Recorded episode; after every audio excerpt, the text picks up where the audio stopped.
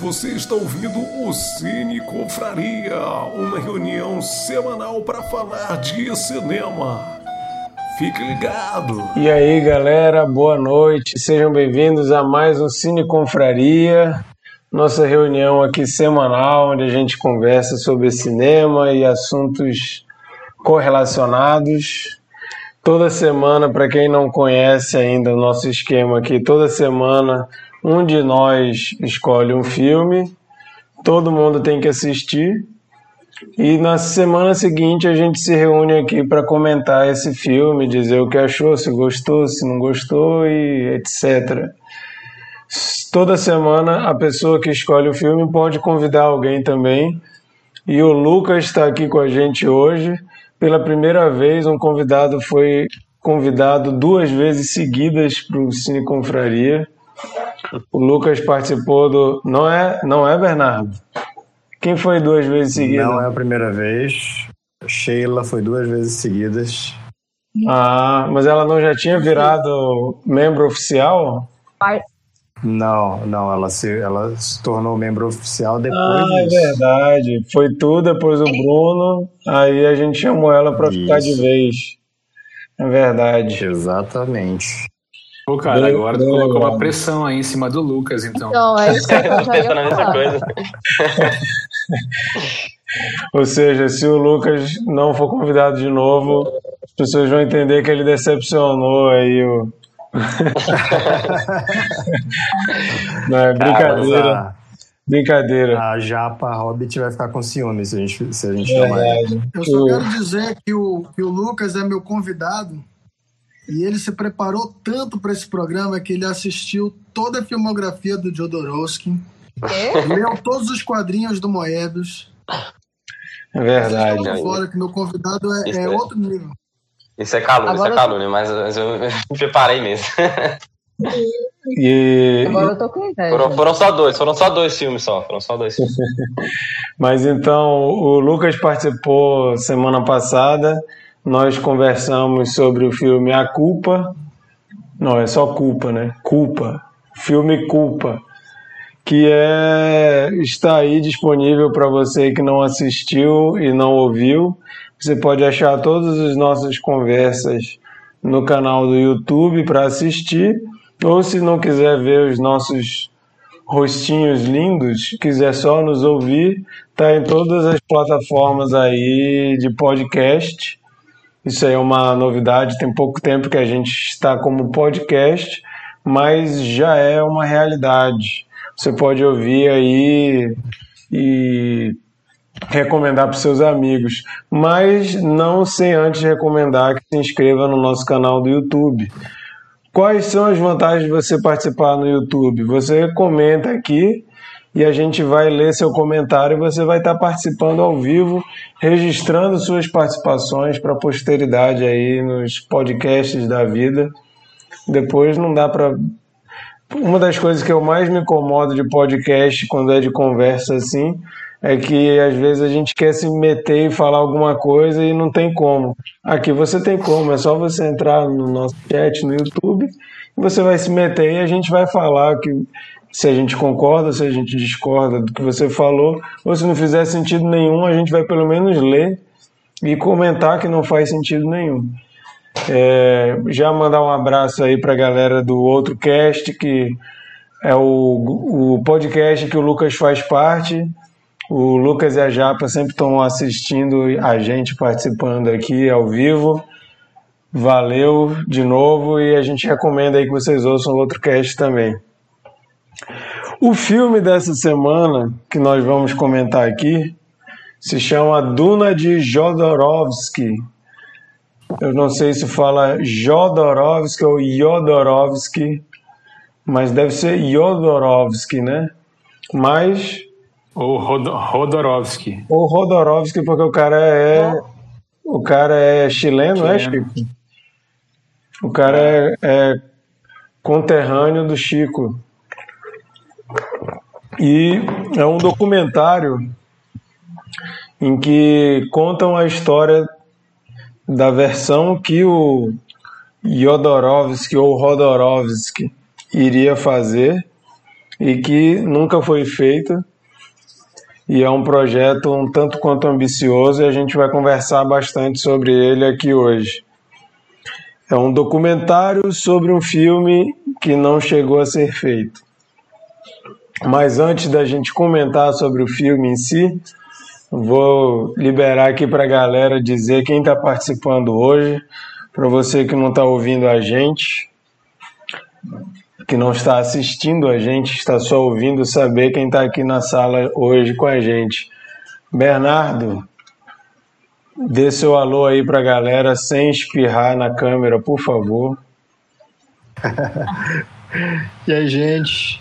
Alô, vou dar um alô rápido aqui só porque hoje minha rinite atacou, mas enfim, caso eu, é, vocês se sintam inseguros, usem máscara na hora de me assistir. Massa. Mikael, fala aí. Quantos relógios você já encontrou na areia? Eu só converso com vocês hoje se vocês responderem essa pergunta. Isso aí é um easter egg para quem assistiu o documentário, né?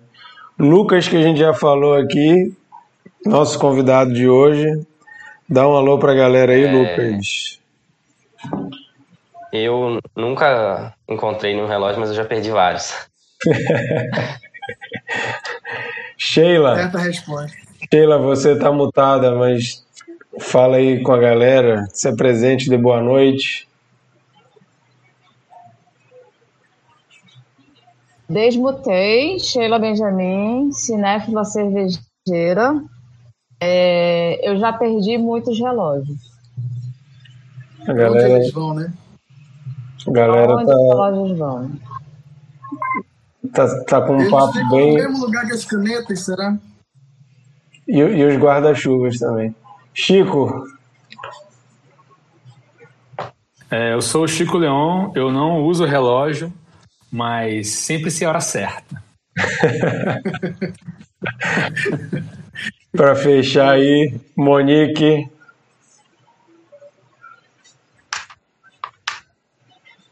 Monique, você nos Deus ouve? do céu. Eu estou ouvindo. É, travou aqui. Bom, gente, estou aqui depois de algumas semanas no hiato. Um, sem câmera, então quem estiver assistindo a versão podcast não está perdendo nada visual meu.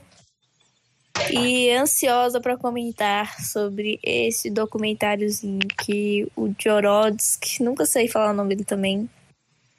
É um cara que eu admiro demais. Mas vamos lá. Massa. Bom, gente, para quem não não tá por dentro desse filme, acaba que vira uma surpresa ainda mais é, inusitada. Eu me identifico com essa galera que não conhecia o Jodorowsky antes e que não sabia da existência desse projeto do Duna que ele começou a fazer, né? A, a Japa está online aqui e ela já falou que é para o Lucas defender Piratas do Caribe. Então, Lucas, essa é a sua função nesse. Se, se por algum motivo bizarro esse assunto for cair em Piratas do Caribe, você já sabe qual é a sua função aí. É, eu. fazer uma errata? Oi? Posso fazer, Pode uma, falar. posso fazer uma errata? Pode fazer.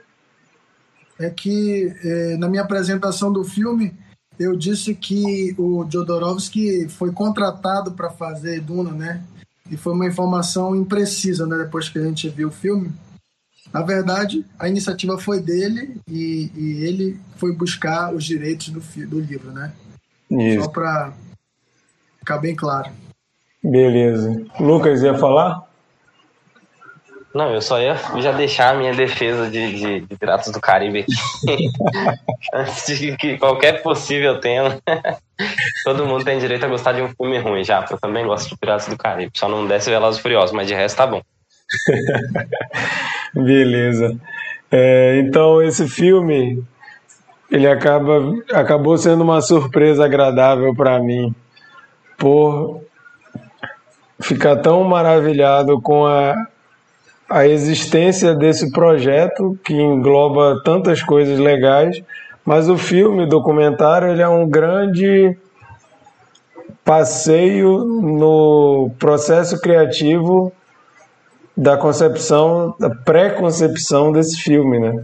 A gente que gosta de se envolver em projetos artísticos, seja eles de filme, de livro, de quadrinho, de música.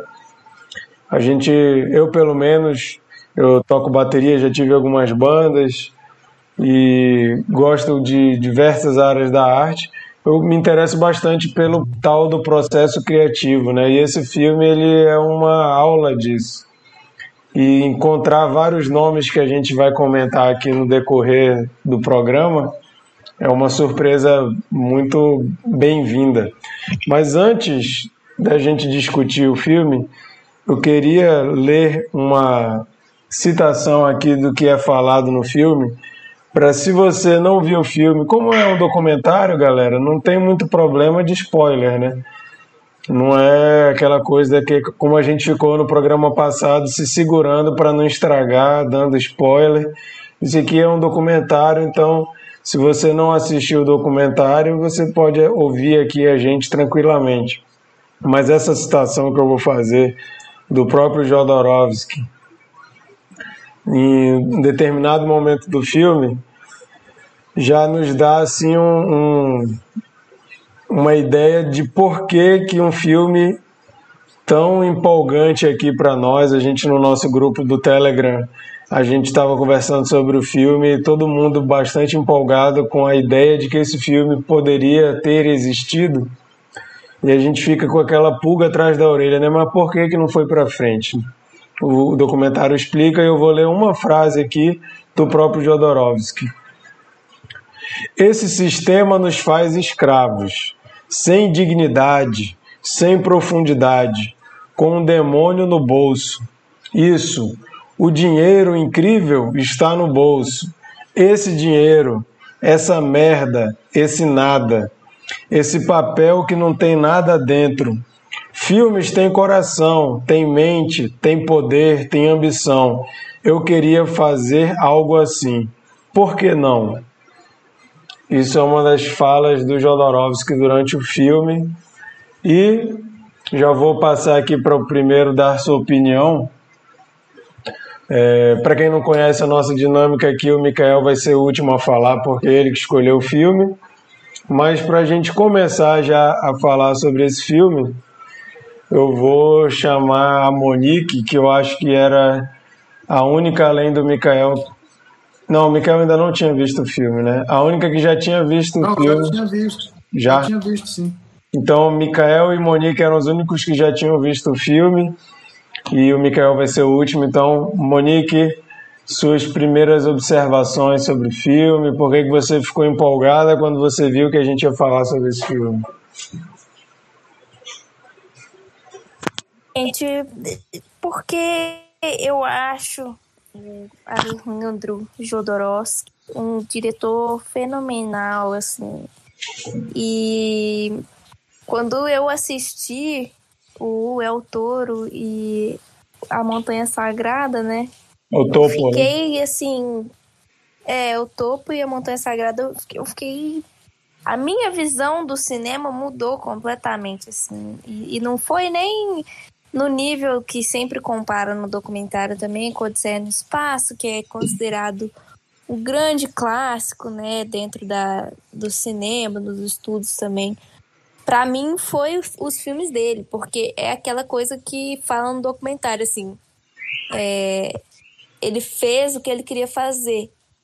Essa essência, ela acaba se perdendo muito, né, no cinema hoje em dia, e acho que por grande parte dos diretores terem medo da, da recepção do público, mas ele não tem. Então, quando eu vi que vocês iam falar sobre, eu fiquei muito empolgada, porque a, a, Duna, né, que não saiu, que é todo o tema desse filme documentário que a gente vai comentar hoje, é, é engraçado que parece que foi tudo arquitetado para não acontecer. Porque vindo do Jodorowsky, parece que era uma coisa que ele já planejava que fosse fracassar para ser tipo uma obra de arte dele mesmo, porque ele tem essa coisa do, de fazer como se fosse algo espiritual. E é muito interessante pensar que é justamente na mão dele não deu certo, né? E na mão do David Lynch lá, que ele tem a analogia da pesca como captação de ideias, ele, ele gosta, o David Lynch diz que captar ideias é parecido com a pescaria. Nesse caso, ficou muito claro como ele usa essa analogia dele, né? Ele pesca a ideia dos outros, na verdade. Que quando ele produziu o Duna, que foi um total fracasso, assim, na minha percepção, eu acho um filme muito ruim do Lynch, dentro de todos que eu gosto muito dele, aquele para mim é o pior. Eu quase não lembro que ele existe. É, eu gostaria muito que um dia a gente pudesse ver visualmente, sem ser só pelos desenhos, storyboard, o, que estava planejado para acontecer. Mas o que eu fico triste é que 2021 vai ter um Duna, né? Vai ter um filme baseado também no livro é, outro, né, que aí eles vão considerar como se fosse um remake, mas se alguém aqui já tem, tiver visto o trailer desse filme que vai sair, você sabe que não tem nada a ver, assim, né? O Jodorowsky, ele deve estar, tá, tipo, sei lá, deve estar tá revirando agora na casa dele, pensando que bosta, tudo que eu quis fazer e não consegui, agora tem dinheiro, tem estrutura, né? Tem tecnologia para fazer e os caras vão fazer um filme merda. Tipo, pelo trailer, essa foi a minha percepção. Pode ser que eu esteja errado. Mas a mente desse cara é única. É, é brilhante, assim, para quem assistiu algum, algum filme dele. Mesmo que não tiver assistido, mas já tenha visto, assim, igual a gente viu no documentário, vai entender o que eu tô falando de, dessa visão única, assim. Ele fazia filmes que é surreal, assim.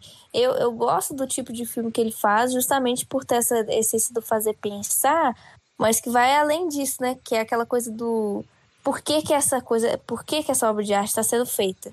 Ela não está sendo feita para agradar ninguém, ela está sendo feita para suprir a vontade do artista mesmo, da vontade dele, como ele fala no documentário, né? Esse é um sonho, esse é o meu sonho. Não mude o meu sonho. E, faz refletir né, sobre como a gente produz hoje em dia qualquer tipo de arte ou qualquer peça que a gente imagine. Se a gente realmente está nessa essência de é o meu sonho, é a minha arte, não mexo na minha arte, ou se a gente está só fazendo para agradar e está seguindo o modo tradicional, né, que já mencionei aqui várias vezes de Hollywood. E é isso. E aí, outra coisa é que acho que o H.R. Ginger, eu não sei o nome direitinho, é Giger, né?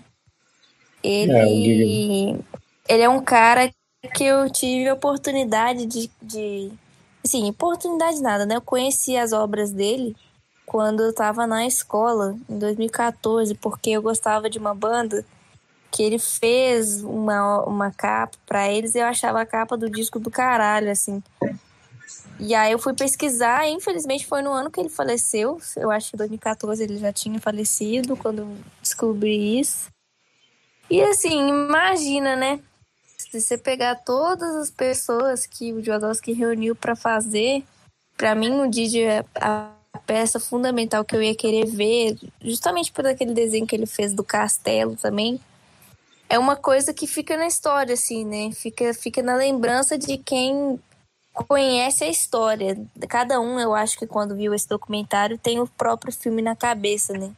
E acho que isso é interessante. É uma história que nunca aconteceu, mas ouso dizer que é o melhor filme que jamais foi feito, né? Tem aquela conclusão mesmo de se esse filme não tivesse não sido feito, muitos dos filmes que a gente gosta hoje não seriam o que eles são.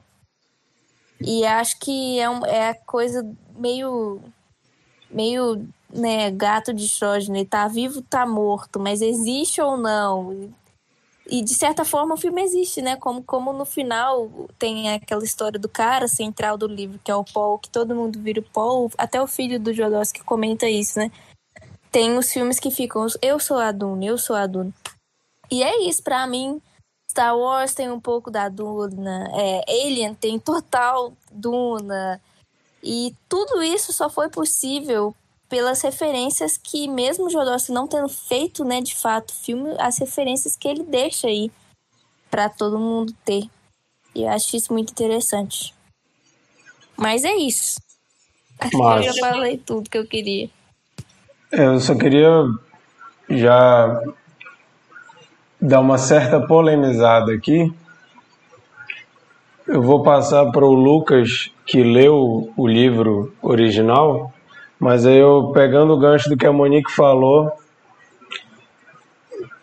Primeiro, eu só gostaria de fazer uma ressalva que eu não acho que o Denis Villeneuve vai fazer uma merda porque por causa da, da filmografia dele, eu acho muito difícil. A gente não tem como saber, mas eu acho que é bem difícil. Agora, uma coisa que a Monique falou que eu fiquei com a pulga atrás da orelha é o projeto A Duna do, do Jodorowsky e essa história de não mexam no meu sonho sendo que a obra original não é do Jodorowsky. E eu queria perguntar do Lucas, que leu o livro, que me parece que ele tomou ali liberdades absurdas, totalmente a cabeça do Jodorowsky, não é Duna.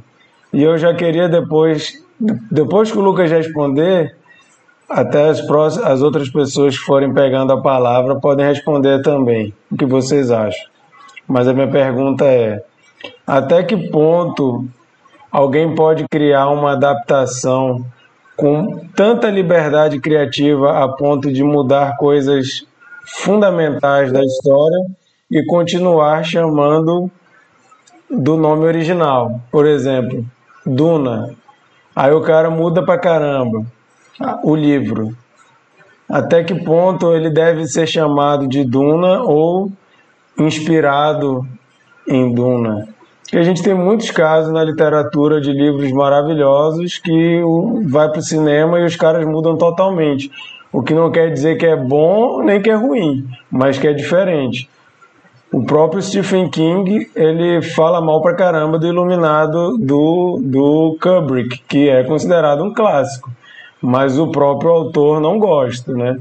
Então, muitas vezes, o cinema toma liberdades que fica parecendo que se apropriou de algo que não era originalmente do cineasta, né?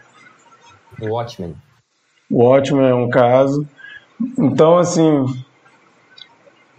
até que ponto todo mundo que vai fazer a adaptação de Duna precisa pedir a bênção do Jodorowsky e a Duna de Jodorowsky é a Duna? Vai lá, Lucas. Então, eu queria dizer que eu achei o documentário muito bom. É, igual foi dito aí pelo Mikael, eu, eu assisti, eu dei uma estudadinha, né? Eu queria primeiro pedir desculpa pela minha participação pífia nesse episódio, já assumi aqui diversas vezes, mas é, eu estou usando o computador do meu irmão e ele esquentou e, e aconteceram algumas coisas. Mas é, se acontecer de novo, eu fico só com a voz mesmo. Mas enfim. É, eu assisti a Montanha Sagrada, que é o primeiro filme que ficou mais famoso dele, que é uma coisa bizarra.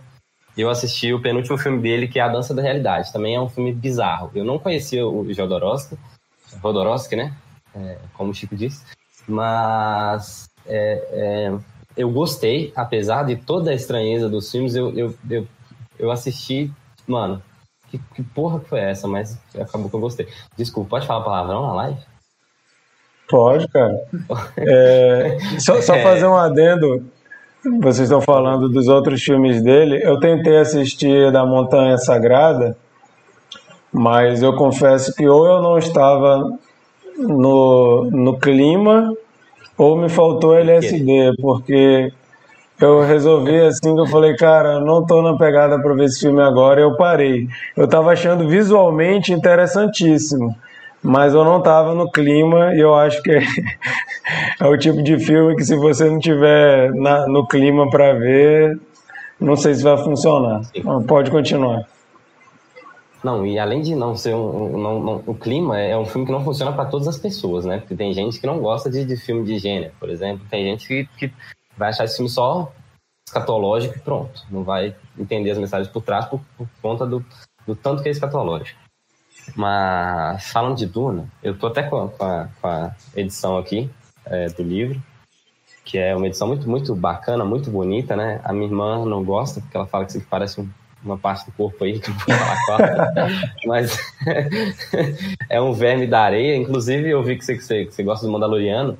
Cara, o primeiro episódio da segunda temporada do Mandaloriano foi assim, uma ode à Duna, cara. Uma ode à Duna. É muito bom, né? É, o, o, o, o, o, claramente você vê que, que, Star Wars é uma obra inspirada em Duna, assim. É, é, Tatooine é, Duna, é Arrakis, assim, completo.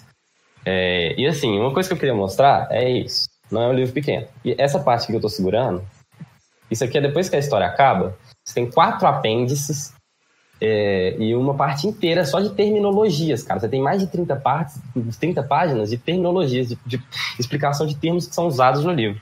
Então eu queria usar disso para falar, é, é, para mostrar o quanto essa obra é dificílima de adaptar, é, ainda mais num, num, espaço igual queriam no estúdio ali de, de, uma hora e meia. Impossível se adaptar um livro desse em uma hora e meia.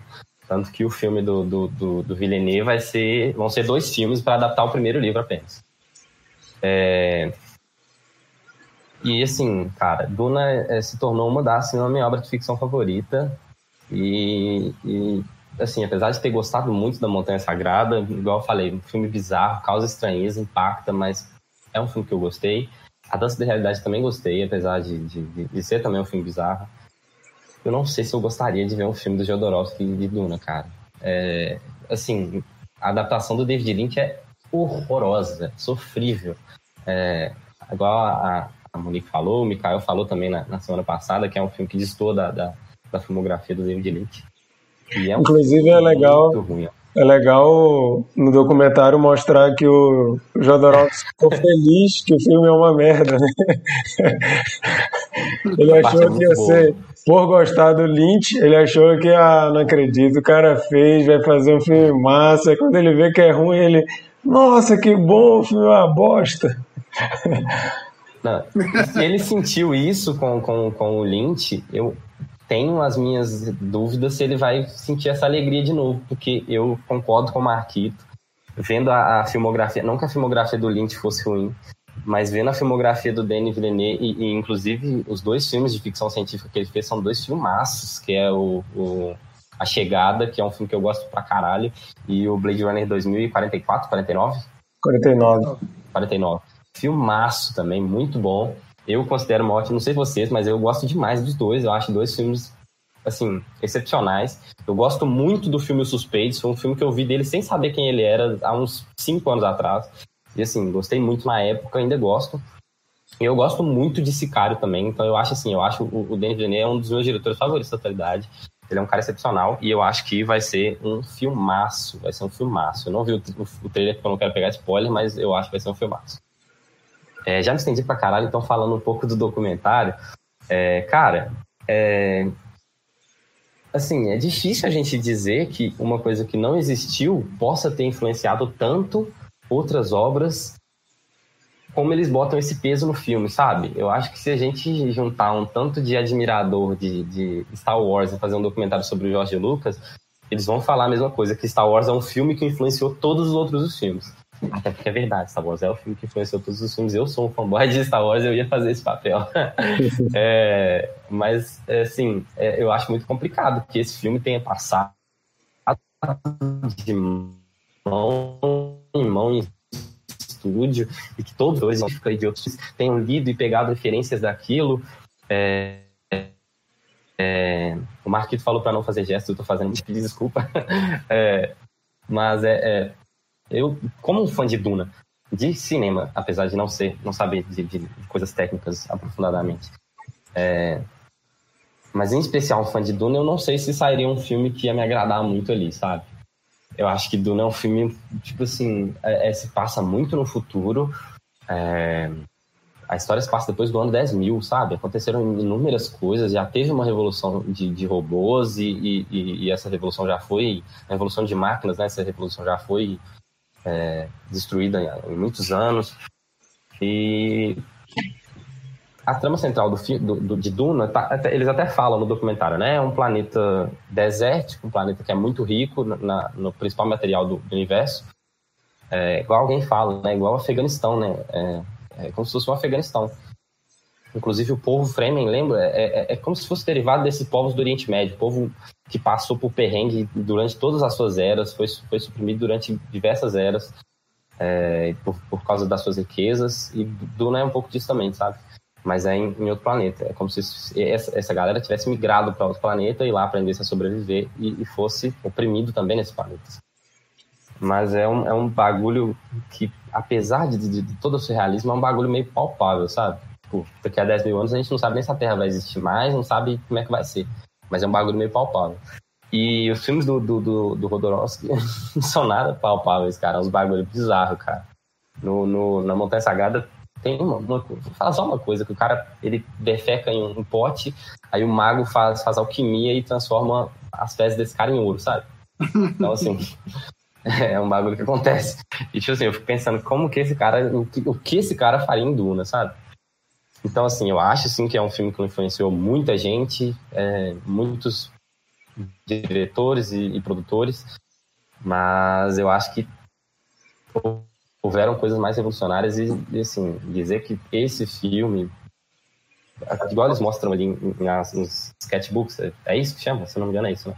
Storyboard. Os desenhos pré-filmagem. Pré é, storyboard, isso. E aí eles botam imagens e comparando com a luta do Darth Vader porque a posição é parecida. Ou então a cena de Flash Gordon, que realmente eu achei parecido. Mas é. E, e, sei lá, eu acho assim que várias coisas beberam desse, desses, desses, desse livrão, né? Deu, deu uma cortada aí agora. Mas eu não acho que é, a, ah, sim. É, mas eu acho que você falar que isso, eu acho que influenciou. Tá cortando muito? Um pouquinho, mas pode concluir. Alô? Influenciou, eu acho que sim influenciou diversas obras, mas é, dizer que é, fez de outros diretores, acho que é diminuir um pouco a que veio depois também, sabe? Mas o Doros é um cara polêmico, ele fala até alguns métodos pesados ali no documentário. Mas é isso, cara. Tem bons filmes e é isso. Mas e tu não respondeu sobre a liberdade do cineasta em adaptar a obra. Qual é a tua opinião como um cara fã de literatura? Cara, então, é... tem, tem, tem uma obra que eu, que eu gosto muito, que é um livro infantil juvenil que eu li, que me moldou muito, que se chama As Aventuras do Caça-Feitiço. É um livro muito bacana, uma história muito legal, que você vai assim, vai, vai rápido, e os livros são, são pequenos e finos, e é, é muito importante para mim como leitor. É, adaptado, não sei por quem, mas é um elenco muito bom. É, é Dimon Husson, não sei se é esse o nome dele, Jeff Bridges, Julian Moore, Ben Barnes, Kit Harington. Ele ganhou uma adaptação chamada O Sétimo Filho. Não sei se alguém aqui já viu. E é uma coisa horrorosa. É, é assim, desrespeito completo com a obra, sabe? Não tem nada a ver. É, e, assim, o, o, ele fala que ele mudou completamente o final ali, né? Putz, assim. Viajou na batatinha total. Eu, eu não vejo as caracterizações dele como boas ou fiéis também, do, como tá nos desenhos ali.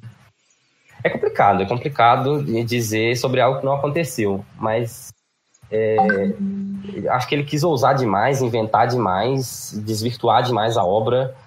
Eu não sei se os fãs aprovariam. Talvez as pessoas que não leram aprovariam, mas os fãs eu acho que não aprovariam. Eu não aprovaria, provavelmente, se fosse do jeito que está que tá dito ali. Mas é, tem muitas adaptações horríveis, né?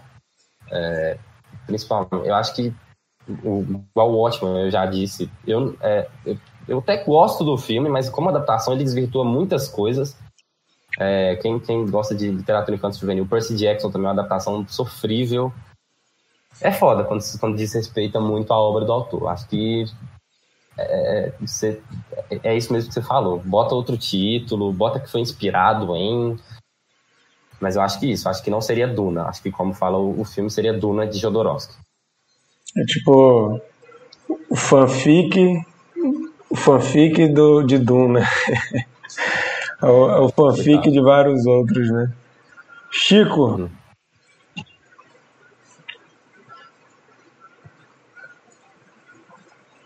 Eu. Fale, Presente. fale aí sua opinião sobre o filme, por favor. Ah, Eu achei um documentário bem legal, assim, até inspirador, assim, para quem é artista, né, de umas partes tal. É muito legal ver a paixão que ele tem com o projeto, né, e, e o Jodorowsky, ele é um cara, assim, é um artista de alma, assim, ele vive aquilo. Só ver, por exemplo, as, sei lá, milhares de coisas que ele é envolvido, ele ele tem uma grande influência, né, de, de ocultismo, hermetismo nas obras dele, né? Por isso tem esse caráter espiritual, né? Então todos os filmes dele, apesar de não ter isso, mas que eu já li a respeito, sempre tem um pouco disso, né? Principalmente a, a Montanha Mágica, parece ter muito simbolismo. É, e ele também tem um livro bem famoso para quem gosta de tarô, né? Que é O Caminho do Tarô, que é um livro até bem, bem grande e tal, que explica sobre o tarô, é, algumas maneiras de se jogar e tal, né? Então ele ele mostra como ele é um cara bem eclético, assim, né? Como eu disse, é um, alma de artista mesmo, assim. Tudo que envolve arte, eu acho que ele poderia fazer e, e faria bem à, à sua maneira, né? Quanto às influências, eu, eu acredito sim que, que tenha influenciado outros filmes depois. Lógico, como o Lucas falou, não dá para você saber, medir, mas, por exemplo, não sei, por exemplo, Flash Gordon. Acho que talvez tenha tido uma influência até, assim, por, além de ser uma ficção científica, mas também, sei lá, o fato de quem fez a trilha sonora de Flash Gordon também foi uma banda de rock inglesa, né? Foi, é o Queen que fez a trilha sonora do filme Flash Gordon. E ele Inclusive, queria a trilha do filme do Lynch foi inteira feita pelo, pelo Sting? Toto. Toto. Ah, ah o Toto. inteira, é, fez a trilha, a trilha É, do não, o Sting ele todo. participa do filme. É, participa, ele é um dos personagens. E não sei, acho que isso pode ser uma influência ou não, não sei, isso dá pano aí pra manga, né? Ter as teorias e tal. Pode ser que sim, pode ser que não, né? E o que eu achei engraçado, eu, eu, eu nunca vi esse filme do David Lynch, o, o Duna, do David Lynch, né? Eu achei engraçado que tem o, o, o, o agente Cooper, né, no, no filme. o Kyle Mac, McLaren, não sei como é que se pronuncia o nome dele, que é o agente Cooper de Twin Peaks e tal. Então foi uma, uma parceria que talvez tenha começado nessa época, né? Que o Twin Peaks eu acho que é da década de 90, né? E esse Dune aí é de 80 e poucos, então é uma parceria 84. antiga, talvez tenha começado aí, né? É, e depois do Duna ele fez Veludo Azul, aí fez Twin Peaks, aí é um ator, Sim. uma parceria longeva. Sim, sim, sim. É, e é isso, assim, eu achei, eu achei bem legal, assim, eu tenho até um livro dele, eu não lembro qual, onde é que foi que eu comprei, é um livro do Jodorowsky, que o nome é Psicomagia, é, que é, digamos, é um método de magia que ele criou, né, tipo, digamos assim, os magos, os, sei lá, você vê, o, é, os magos aí da cultura pop, tipo Crowley, é, tenho aí o Austin Osman Spare, alguns magos aí e tal. Não que eu seja nenhum magão, eu só acho interessante ler a respeito sobre essas pessoas e os seus, digamos, métodos mágicos que eles inventam. Então, a, a psicomagia é um método, digamos, magístico do Jodorowsky. Esse livro fala um pouco disso, que mistura um pouco de psicologia também e tal. É um livro interessante, deu até vontade de ler de novo. Eu li esse livro, acho que tem mais de 10 anos. E é isso. É uma, uma coisa que po- pode se contestar né, em relação a isso que vocês comentaram, se influenciou ou não. E aí, influenciou, não influenciou, é forçação de barra, não é? Uma coisa que eu vejo que com certeza influenciou pra caramba o meu gosto, porque independente de terem copiado cenas do storyboard ou não, mas quando eu comecei a ver, eu fui ficando empolgado porque eu via Pink Floyd. Pink Floyd, sempre gostei pra caramba. E tem tudo a ver, né? Você pega ali anos 70, a, aquela mentalidade psicodelia e tudo mais, e o prog que bebe pra caramba na ficção científica. Se você pega ali o prog, o rock progressivo dos anos 70, é muita ficção científica, muita é, fantasia, é a galera inspirada em, em Tolkien, a galera inspirada em outros autores de, de ficção, né? E aí Pink Floyd, aí tem o Giger, que depois foi virar o cara que criou o visual do meu filme de ficção científica e horror, um dos preferidos, que é o Alien, que até a Monique falou. Então eu quando eu, quando eu vi que ia entrar o Giger lá no meio da história, eu, caramba, bicho. Já é o Pink Floyd, que eu não sabia que tinha sido envolvido com isso, Giger, que eu não sabia que era envolvido com isso, aí Mick Jagger, que eu também gosto dos Stones, e tinha aquela ideia dele participar. O, o também, né? Quem? O Dan O'Bannon, que fez o Alien, ele, ele acha que ele ia fazer alguma coisa para o Jodorowsky também, Os né? efeitos. Isso, é. Sim, ele ia fazer os Efeitos efeitos. especiais. Né? É. Aí você vê um monte de coisa ali que foi, foi meio que, que se juntando para esse projeto. E, e era muito megalomaníaco, né? Você vê, ele queria Orson Welles para atuar, é, o Salvador Dali e a sacada deles lá de como não deixar caro ter o Salvador Dali. E o Salvador Dali, maluco, né? Eu quero uma girafa na minha cena. Aí na hora tu pensa, pô, que bizarrice. Aí tu assiste a Montanha Sagrada lá, aí tu pensa, ah, não seria nada estranho ter uma girafa aqui no meio. Tudo a ver, né? Então, a, a cabeça do Dali com a do Jodorowsky tinha muita coisa em comum, né? Mas era um projeto, assim, absurdamente ambicioso, que eu acho que era difícil realmente de acontecer. Parece um devaneio de um cara, assim, que pode fazer o que tu quiser, vai, não tem limite nenhum. Aí o cara vai, tá, eu quero é isso aqui. E é o projeto do Duna que o cara fez, né?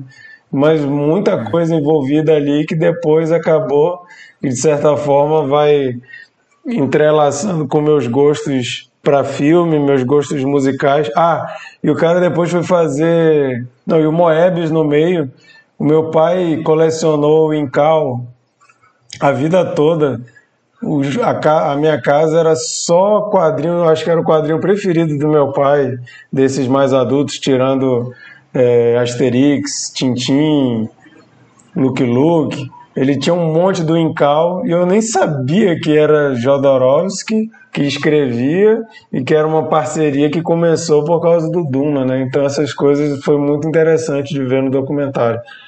Tu pediu para falar, Lucas? É, o que. Deixa eu só. Ops, só continuar, terminar Deixa eu aqui. falar. É, não, e, e o que eu acho legal, assim, que ele reuniu uma galera muito boa mesmo, que foi reaproveitada em outros filmes, né? Como mostra isso. Uhum. Então ele soube se cercar de pessoas né, competentes que ele achava, como disse, os guerreiros dele, né? que Verdade. iriam fazer um bom, tra- um bom trabalho. Né? E é engraçado que como, como ele contando a, a, a história, né? Que as coisas eram cheias de coincidências que davam certo. Tipo, ah, ele foi visitar o agente publicitário e tava um Moebius lá. Ah, ele tava, ele foi num, ele tava numa cidade é, na França e tava Orson Welles lá, entendeu? Essas coisas, tipo, todas essas coincidências, sei lá, às vezes aparece que, caraca, isso daí tá acontecendo, parece que tão predestinado que vai dar certo, né? Infelizmente no final não dá. Né? Mas é isso aí. Verdade. Fala, Eu Lucas. queria dizer que, que é, outro, outro problema da, da adaptação desse livro também, que não vai acontecer também com, com o Duna do, do Villeneuve, não aconteceu com o do Lynch, que é o personagem principal do filme, tem 15 anos. Ele passa por uma, do, do livro, no caso, ele passa por umas situações bem absurdas, né? É, para quem tem, para uma pessoa de 15 anos. É, a irmã dele, no, no segundo livro, tem 14 anos e tem intenções sexuais e coisas do tipo. Então é um, um outro, uma outra coisa que é difícil de adaptar, né? Então, o, essa, o, o que o Chico falou do McLachlan, alguma coisa assim, qual que é o nome dele? Quem sabe? É Caio. Caio É. O cara do Twin Peaks. É, ele- a gente Cooper, Cooper, a gente Cooper. É, Ele foi, o Lynch é, conheceu ele nas gravações, né? Pra gravar o Duna, e, e aí começou a parceria deles. Mas eu queria falar outra coisa também, que é a questão. A, Monique falou uma coisa que eu não concordo muito, que é ela falou que ele, ele fez o filme sabendo que ia, que ia, alguma coisa assim, não sei exatamente isso que ela falou, que ia fracassar e que ele quis deixar como arte. Mas eu não concordo nem um pouco com isso, porque é só você ver a tristeza que ele tava, né? Ele, ele fala ali que ele tava num sentimento de quase morte, que os filhos dele foram levados no cinema é, como se fosse um doente, né? Então aí você vê a depressão, a tristeza que ele ficou, porque a obra que ele queria tanto fazer não foi feita por ele. Então eu acho sim que ele queria muito fazer e que ele queria muito concretizar essa obra e isso gerou essa tristeza dele. Não vejo tanto isso dessa parte dele de querer deixar uma coisa inacabada para influenciar. Acho que ele queria muito fazer a obra e isso mexeu muito com ele, igual ele conta ali no, no, no documentário. É, e, e é, teve uma coisa legal também que ele fala, né, que no final do, do filme ele queria que, que todo mundo meio que despertasse a consciência, né, não, não só no filme, mas as pessoas do mundo, né, que aqui todo, nós, todos nós temos, todos nós somos um e que tipo aquela aquela essência, aquela toda a ideia, a filosofia do do Paul, né, que morre no final, fosse transferido para as pessoas, né? Tal. Então ele queria mudar o mundo com aquilo, né? E de certa forma, assim, ele, eu acho, né? Ele acabou sendo re, é, responsável por aquelas pessoas que estavam vindo no filme, tipo, crescerem depois na carreira, assim, né? As pessoas envolvidas e tal. Então, de certa forma, talvez ele tenha conseguido aí abrir a consciência das pessoas próximas aí. É, eu vou passar para Sheila, mas já que tu tocou nesse assunto, só ler outra frase dele aqui, que a gente vê como o cara era ambicioso, talvez até de certa forma megalomaníaco, né? Essa frase que ele fala: A minha ambição com Duna era tremenda. Então, o que eu queria criar era um profeta. Um profeta para mudar as mentes jovens de todo mundo para mim, Duna seria o surgimento de um Deus, um Deus artístico, cinematográfico. Para mim, não era fazer um filme, era algo mais profundo. Eu queria fazer algo sagrado, livre, com novas perspectivas. Abra a mente, porque eu me sentia naquele tempo dentro de uma prisão. Meu ego, meu intelecto, eu quero abrir. E assim comecei a luta para fazer Duna. Então era uma coisa assim na cabeça dele, era e fala tudo aqui, né? Era um deus. O filme é quase uma entidade que precisava vir para libertar as mentes dos jovens. Eu acho que tem muito do do cenário psicodélico nisso aí, né? Uma coisa que é meio difícil você imaginar um cineasta falando isso nos dias de hoje, né? Sheila. Oi. Não, eu acho que eu vou trazer talvez uma, uma palavra, e assim, se a gata incomodar, você me avisa, ela tá gritando aqui. É, eu vou trazer uma, uma palavra que eu acho que é assim, a parte uh, da fanbase, até Lucas, me desculpa aí. É, olha o Brunão! Ele brotou em cima da hora. Bem-vindo. Para as pessoas que só estão nos ouvindo, o Bruno, a janelinha do Bruno acabou de surgir aqui no meio da nossa conversa, então logo logo teremos contribuições aí do Bruno também na conversa. Pode continuar, Sheila. Ah, então é, eu vi o documentário de uma outra perspectiva, né? Eu não vi o documentário como fanbase assim de Duna, Uh, nem tanto como fanbase de ficção científica, embora eu adore ficção científica, é uma, é uma linha que eu me interessei recentemente, tanto principalmente em, em livro, né? Eu passei a ler, descobri que ficção científica é muito mais do que do que o imaginário uh, de assim o imaginário visual, mas assim a ficção científica, como qualquer outro filme, fala de dramas humanos é só que de, por uma narrativa diferente. Esse documentário ele me chama muito atenção porque eu acho que ele fala de uma outra coisa. Eu acho que o principal nesse documentário é narrar a paixão humana, é narrar a paixão do diretor, é narrar a paixão dos elementos que ele gostaria de trazer para o filme. Ele traz apaixonados, ele traz pessoas que vivem a sua arte de maneira espiritual. E foi isso que me chamou mais a atenção, foi a, a defesa da ideia, a busca pelo, pelo, pelo efeito especial perfeito, pela trilha sonora perfeita, pela banda perfeita, a construção do que ele imaginava que seria aquilo, e eu, eu concordo um pouco com a Monique, eu não sei se era o objetivo, mas eu acho que a busca em realizar esse filme se torna uma obra de arte. O filme não existiu, mas a busca em fazer ele acontecer, os elementos que ele trouxe, as pessoas que ele integrou, eu acho que se torna, sim, uma obra de arte. E, parafraseando uh, Neymar, eu acho que é aquele sentimento de saudade que não vivemos, entendeu? Eu acho que o grande charme desse filme é o filme não ter existido.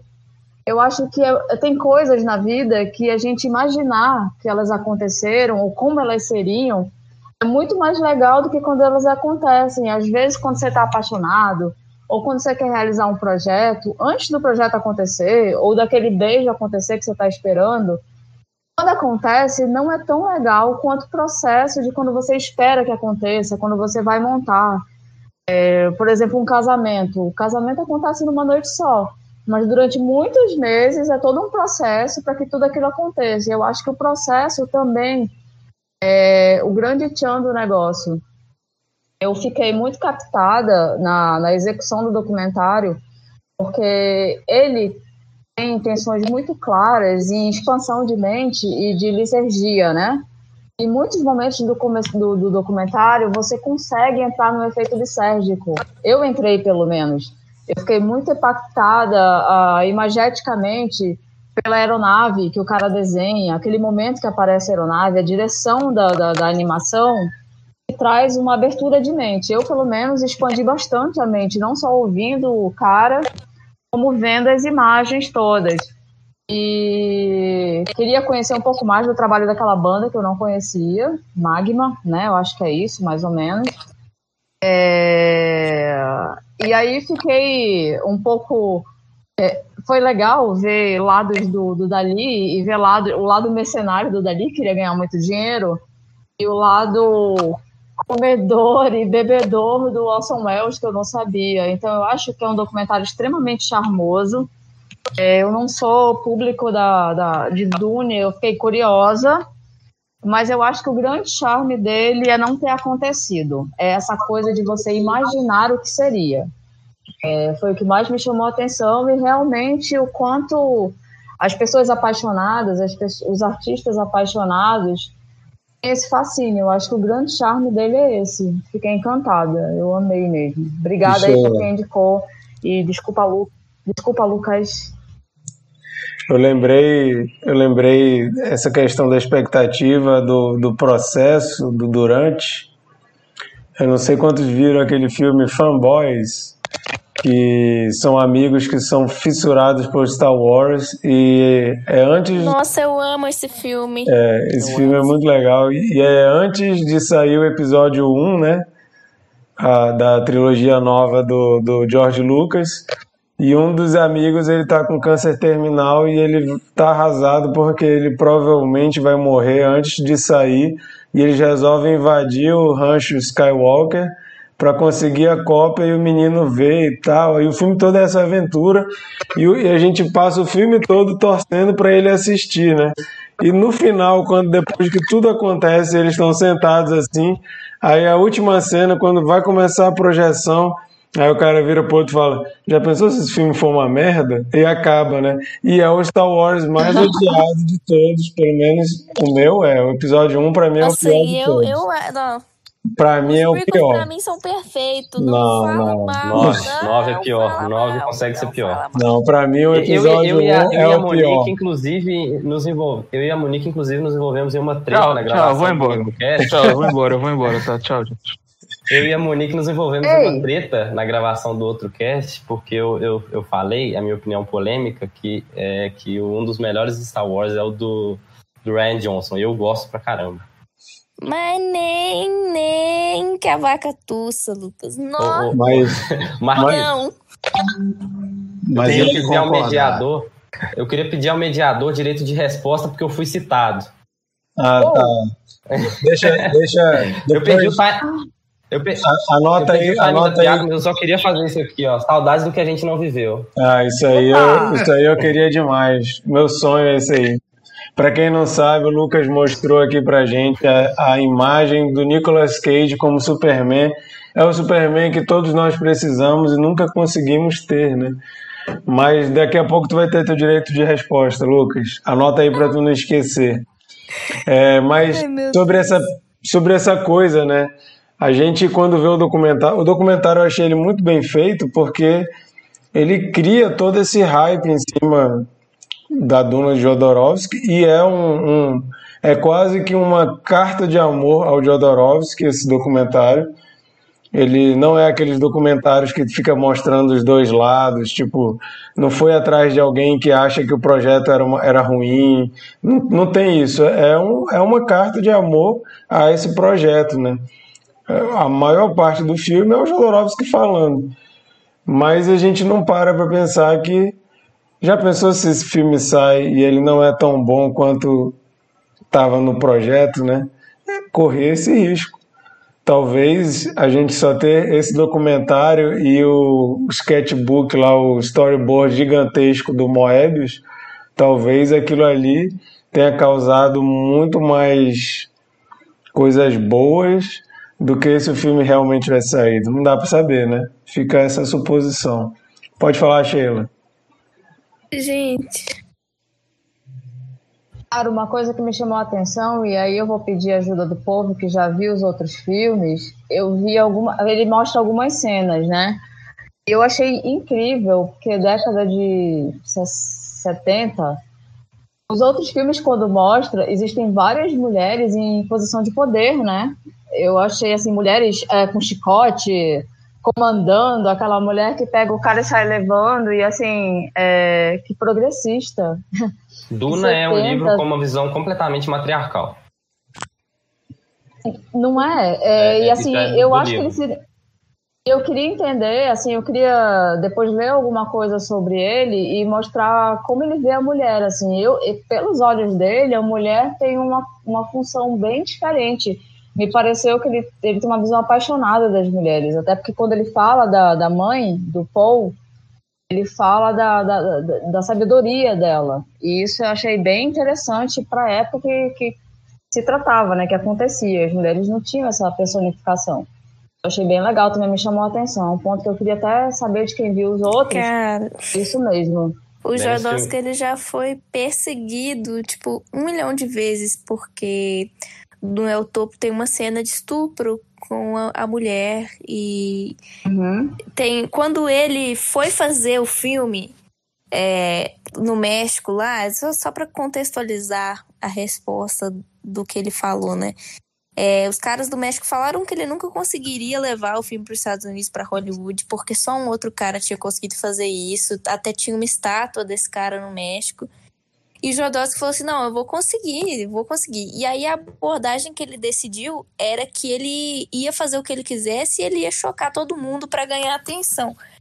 Então, na década de 70, 80, que o filme dele foi lançado, El Topo, principalmente o Topo, porque foi o primeiro que foi o boom, assim, ele ia vestido completamente estranho nas entrevistas, ele ia parecendo um mago todo fudido, e ele falava para as pessoas nas entrevistas, assim, que os animais do filme que foram mortos foi ele mesmo que matou e que aquela cena ele suprou mesmo para poder ganhar uma, uma certa visibilidade na época ocultista da mídia. Só que depois isso foi constatado que ele realmente não, não falou aquilo com significância porque os animais que foram mortos nesse filme ele pegou num zoológico morto e as complexidades da, da, das cenas que eram filmadas, tipo, precisava de muita equipe então, a cena mesmo do estupro tem vários takes de câmera. Tipo, não teria como ter ele ter estuprado uma mulher ali e aquilo ter ficado por aquilo, como é o caso de outros filmes, né? Que a gente já viu, por exemplo.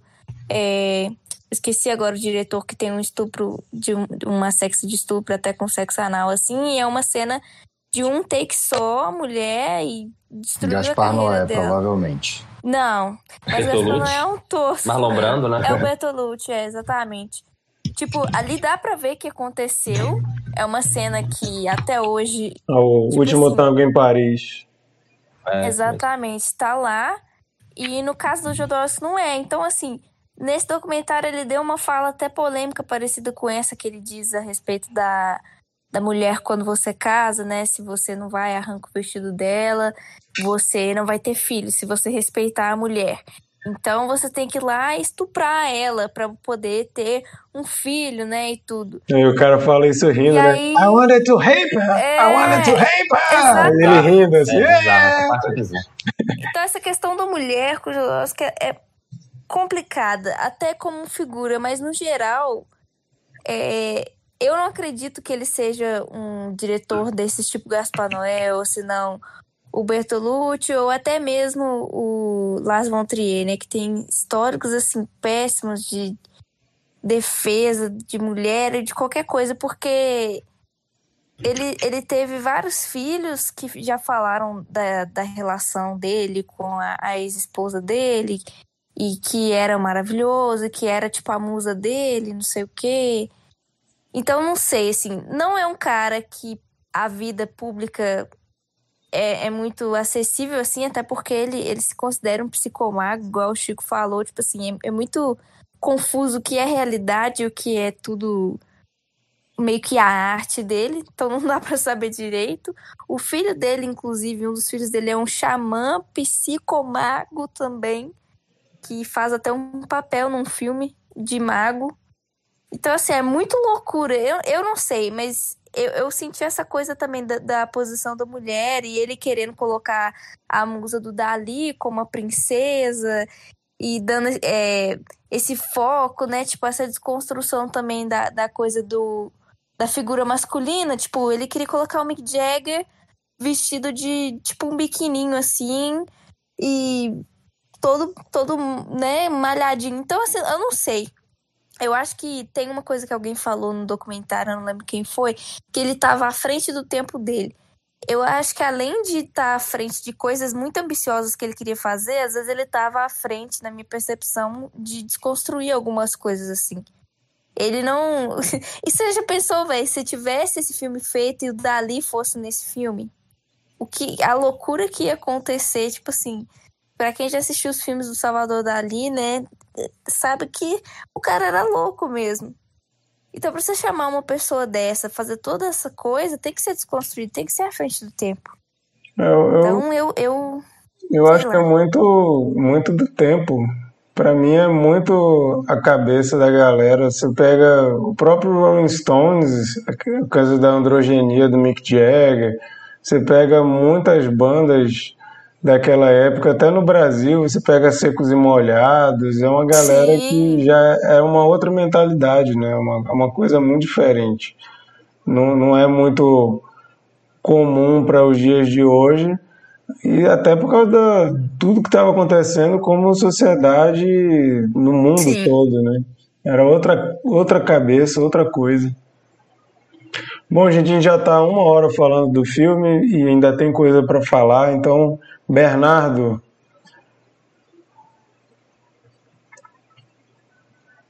Opa! É, então, acho, acho que é, o, o consenso aqui é que o documentário é, é- é fenomenal.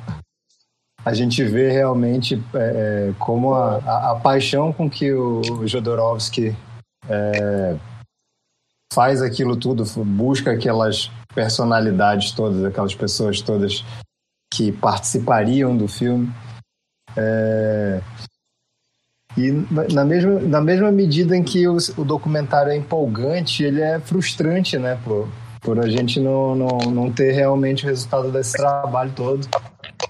É, mas assim, é- eu acho que é inegável que ele juntou um time ali, um super time, e, e aparentemente não, ele, não só descobriu uma galera aí, como fez essa galera se descobrir para o mundo do cinema, né? Eu acho que muita gente é, é, é, ele pode não ter.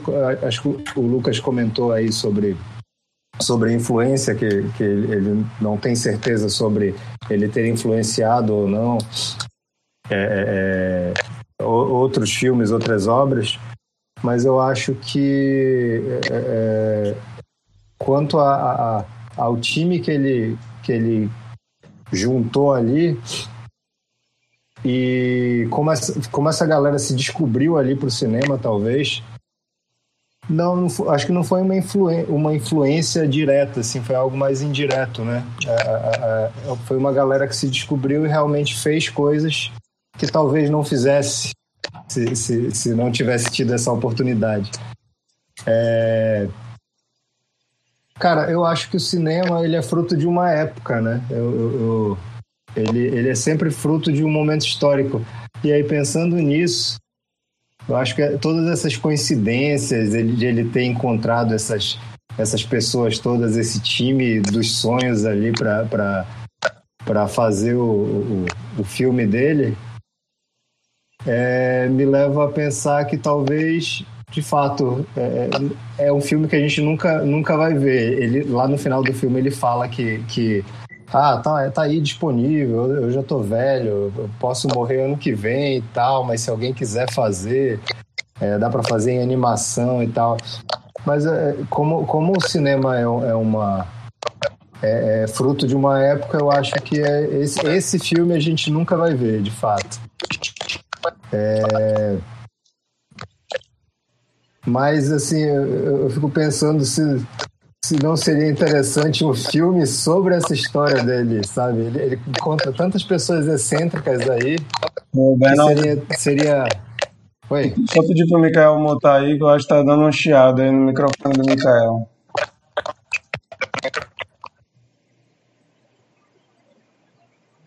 Foi, é. Pois é, ele encontra tanta, tantas personalidades ali, tanta, tanta coisa engraçada, tantas coincidências que eu acho que seria a história dele criando esse, reunindo esse grupo, criando esse, esse roteiro, essa, essa, essa coisa toda, seria uma história muito legal para o cinema, assim, né? É, é, é de, de, é, de, repente alguém um dia escreva algum roteiro sobre essa história, de, sobre essa busca dele. Eu acho que seria legal. É, o, o Marquito fez uma pergunta, não foi? Sobre, sobre a visão do diretor é, e do autor e tal. Cara, eu, eu tenho uma visão que é a seguinte. Para mim, a, a, visão do diretor sempre vai prevalecer. Eu, eu respeito muito isso, assim. Eu, é, é, eu confesso que eu, eu, eu gosto muito de ler, eu gosto muito de, de, de quando, quando assisto alguma coisa referente a algo que eu já li, eu gosto de ver algo a mais do que eu, do que eu li. Eu não gosto de simplesmente ver aquilo que eu, que eu já li numa, num outro formato. Então, é, é, é, eu respeito muito a visão do diretor. É claro, eu acho que existem algumas coisas que devem ser seguidas e tudo mais. É, na minha opinião, eu só acho ofensivo com, com o autor quando o, o, o nome do autor é usado e não e não e não e a obra não condiz de fato com aquilo, né? Não é só uma não é não é uma, uma versão da, da, da, da visão do, do, do, do, autor. Por exemplo, vou, vou, vou começar aqui a, a, a ser polêmico. Eu, eu não gosto, por exemplo, da, da, da do fato do, do, do filme do, do, Coppola, né, Drácula, ele usar o Drácula de Bram Stoker, porque eu, eu já li o livro eu, eu acho que ele foge totalmente do que, do que é, o, do que é o, o, o livro do Bram Stoker. Não me incomodaria se fosse somente Drácula, Drácula de Coppola. Mas o fato de ele usar Bram Stoker no, no, no, no título me incomoda bastante. Fora isso, eu, eu acho eu, eu respeito bastante a visão de diretores. Mas, Brunão, você que chegou atrasado, a gente falou de várias coisas aqui, inclusive do Jodorowsky ter feito a visão dele do livro, não necessariamente adaptando a história do livro. E por isso que o Bernardo está falando isso, que a gente ficou se questionando até que ponto o diretor tem liberdade para mudar a história original e continuar chamando do mesmo, do mesmo nome, né? Mas fora isso, gostaríamos de saber sua opinião sobre esse filme. Você que ficou bastante animado lá no grupo falando sobre o filme. A gente até achou que você não ia conseguir participar e seria uma pena, mas você chegou a tempo, então o microfone é seu. Então, gente, boa noite, todo mundo. Desculpa a demora aí. Cara, eu fiquei maluco com esse documentário. Eu já tinha visto as ilustrações do Moebius e eu já tinha visto em algum lugar algumas ilustrações desse filme, mas eu não sabia que era, sabe, esse projeto com esse diretor nessa história. E aí é fiquei muito, muito. Eu acho que daqui o único que quer ver esse filme pronto sou eu, né? Vocês querem ver esse filme mais, né? Eu quero, eu quero, eu quero assistir esse filme. Quero que é. alguém faça esse não, filme. Se, se o filme ficasse. Que ele pensou ali. Se o filme ficasse pronto, eu duvido que alguém aqui não ia querer ver. Eu gostaria oh. muito de ver, eu só acho que isso não vai acontecer. é, eu gostaria muito de ver. E aí, assim, é, eu não, não li Duna, por um acaso, assim, isso é um pecado, mas eu não li Duna. Vou, vou ler. Agora, agora que eu vi essa parada, eu vou ler, com certeza. É, e aí, assim, a, a visão de quem não leu foi muito, foi muito suave esse jeito que ele explicou o filme. E as coisas que ele mudou, para mim não foi ofensivo porque eu não li o livro. Então, mas assim, é, as coisas que ele mudou também não não mudam muita coisa, assim, porque o, a, a abordagem que ele, que ele coloca é tão maior do que, do que esses pequenos pormenores que aí é, vira coisa de fanboy mesmo, de mudar umas detalhezinhos, o cara não gostar. Mas eu acho que as coisas que ele mudou faz sentido, são válidas. E eu gostaria muito de ver isso na tela, um dia. E acho que todo mundo já falou, né? Não vou, não vou, não vou me adiantar, mas eu gostaria muito de ver esse filme. Eu adorei esse documentário. Bem feito, cara. O Mikael, pô, você é demais. Você é demais, você é demais. Você é demais. E foi muito bom, cara. Eu, eu, eu curti demais e achei as histórias. É, todo mundo já contou aqui, né? história do Salvador Dali, mano. Que, que, que, que é aquilo, velho? Imagina, tu tá no, no, café e tu bateu o olho aqui no personagem e fala assim: vou chamar o Salvador Dali, ele vai ser o personagem aqui. Vou, vou lá convencê-lo a, parar, a ver o negócio. É, é só uma história paralela aqui, né? porque todo mundo já falou tudo sobre o filme, eu vou falar uma historinha paralela. Eu tenho um, um parente que ele é meio maluco, né? Assim, eu acho que, eu imagino, eu, eu agora eu falei parente já entreguei, né? Mas eu imagino que ele, ele, ele deve ter entrado numa viagem assim e não saiu nunca mais, saca? Ele assim, ele coleciona discos e ele ele é um colecionador voraz de discos assim progressistas e tal. E ele é um cara legal, né? Mas ele pô, é meio maluco. e, e, aí ele me recomendou pra eu ver o, o filme do, do The Who, que ele gosta muito do The Who e tal. Que é aquele Tommy. filme do Tommy Wizard, né? Eu assisti aquilo e eu falei, caralho, que porra é essa, né, cara? É bom demais. que loucura, né? Assim, é, pois é, né? Dentro de um contexto, assim, você tem que entrar no contexto para você entender as paradas, né? E eu, esses filmes. E depois, quando acabou o documentário, eu comecei a ver os outros filmes do Jodorowsky, assim, né? Trailers, né? E eu falei assim: nossa, isso aqui é uma mistura do. É uma mistura do, do, do Pinball Wizard com, com um Glauber, um Glauber Rocha, assim, sabe? Eu, acho que ele pega os dois mundos, assim, porque ele é um, ele, ele é um latino-americano e, e, a gente também tem uma maneira muito própria de, de, de ver e de fazer as coisas. Então, eu, eu, eu enxerguei os filmes dele como uma mistura entre mais ou menos essas duas coisas, né? É, e eu gosto um pouco desse estilo, né? É, enfim, é, eu quero muito ver esse filme um dia.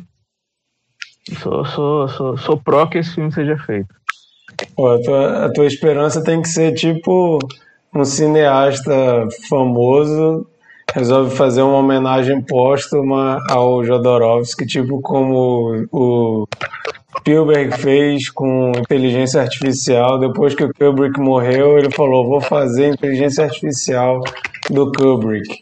Tem que esperar que surja um cara assim que vai pegar isso e vou falar: Vou fazer o que o Jodorowsky queria.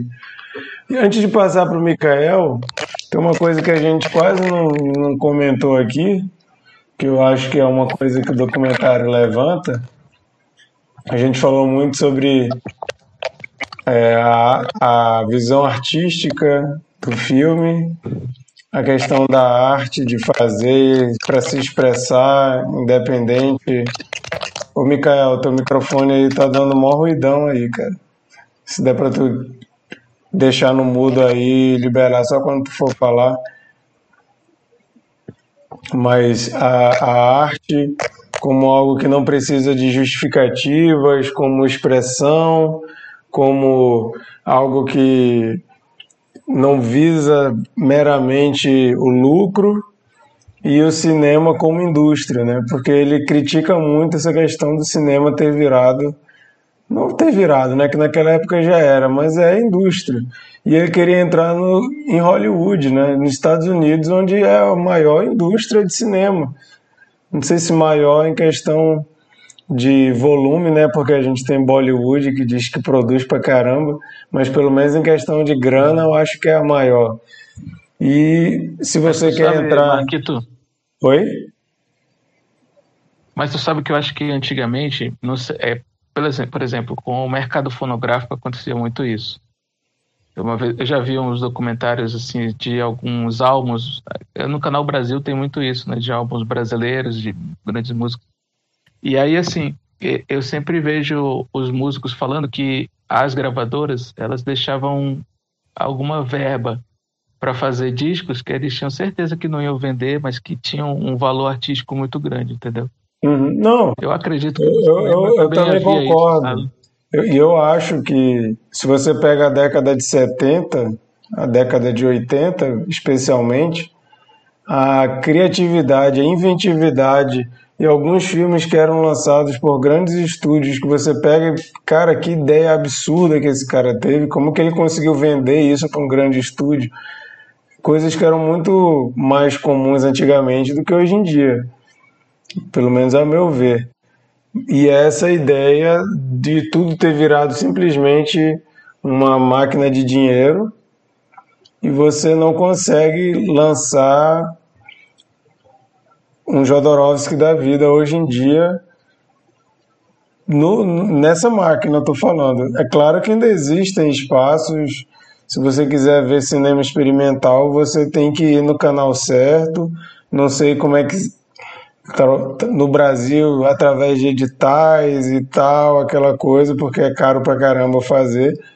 Mas quando ele começa a mostrar que o filme do, do Duna não conseguiu verba para ser feito e mostra que o Star Wars conseguiu, você meio que cria uma competição ali. Ah, Star Wars é, é entretenimento, é filme pipoca, é um filme inferior, e um Jodorowsky, que é um filme mais profundo, é um filme superior. Será que existe isso? Porque assim, a gente pode gostar pra caramba de filmes mais cabeçudos, filmes mais profundos filosoficamente falando, e também gostar de um, de um filmão pipoca, dependendo do momento, né? É o que a gente sempre fala aqui, que a gente já comentou aqui Solares e já comentou Ano Apocalipse. Só Gostar pra de Adam encher o saco né, Marquinhos? do Chico. Hã? Gostar de Adam Sandler, né? Adam Sandler, né? A gente pode, pode criar sem querer uma briga de que certos filmes são cinema e que outros não são. E aí vira uma outra discussão, né? Mas eu acho que o documentário ele traz uns vislumbres dessa discussão também. Mikael, finalmente chegou a sua vez. Valeu, pessoal. Interessantíssimo ficar escutando aí tudo que vocês trouxeram sobre o filme. É, eu, eu fiz aqui quatro pontos para falar alguns pontos que já foram abordados para vocês, então vou só dar uma pincelada, né? Primeira coisa, a, coisa que mais é, me atrai nesse documentário é bem parecido com a Sheila, é, em relação é, é, à busca, né, a paixão dele pelo projeto, né? É, o comprometimento dele e chegando até a obsessão, né? É, a vida dele era aquilo, né? Você percebe, é, isso foi nos anos 70, o documentário foi feito com 40 anos depois e ele ainda fala com muita paixão sobre aquilo, né? E isso é, é, empolgante. Qualquer pessoa que, que você vê a pessoa falando sobre aquilo que ela ama, você se interessa na hora, né? Se, é, eu, eu, espero, inclusive, que nós no Cine Confraria é, possamos é, despertar isso nos nossos ouvintes, né? Pessoas, poxa, essas pessoas amam o cinema, a arte, e eu quero ouvir o que elas têm para falar. E, e, porque é atraente demais é, é a forma como, como, a, como a, uma pessoa apaixonada fala, né? Lógico que ele leva para um lado é, é, totalmente maluco, é uma figura assim excêntrica e ímpar. É um gênio, né? Mas do gênio daquela, daquela coisa que a gente tem de não ser compreendido muitas vezes, né? Muitas vezes o, o gênio está à frente do seu tempo, realmente. Mas esse comprometimento, essa obsessão, eu quero lembrar de uma, de uma parte do filme que ele é perguntado se ele não foi é, é, exagerou no treinamento com o filho dele, porque o filho dele é seu protagonista. Ele colocou o filho dele, adolescente, para treinar obstinadamente, para aprender sei quantos estilos de artes marciais, um treino pesado, muito pesado. Assim, ele diz: se eu peguei pesado, se eu exagerei, eu talvez sim, eu acho que sim. Mas em minha defesa, se eu precisasse cortar meus braços naquela para fazer esse filme, eu, eu faria. Então é, é, eu acho que é a hipérbole perfeita que ele utiliza para ver como é que é o comprometimento dele e a obsessão que ele tinha por esse projeto. É, Para responder a pergunta que ficou ecoando aí sobre adaptação de livros, eu acho que tem duas coisas aí. O leitor, ele sempre ele se acha um pouco dono da obra. Ele se apropria daquilo e ele não quer que ninguém mexa naquele, naquela obra preferida dele, daquela é, coisa que ele criou na cabeça dele.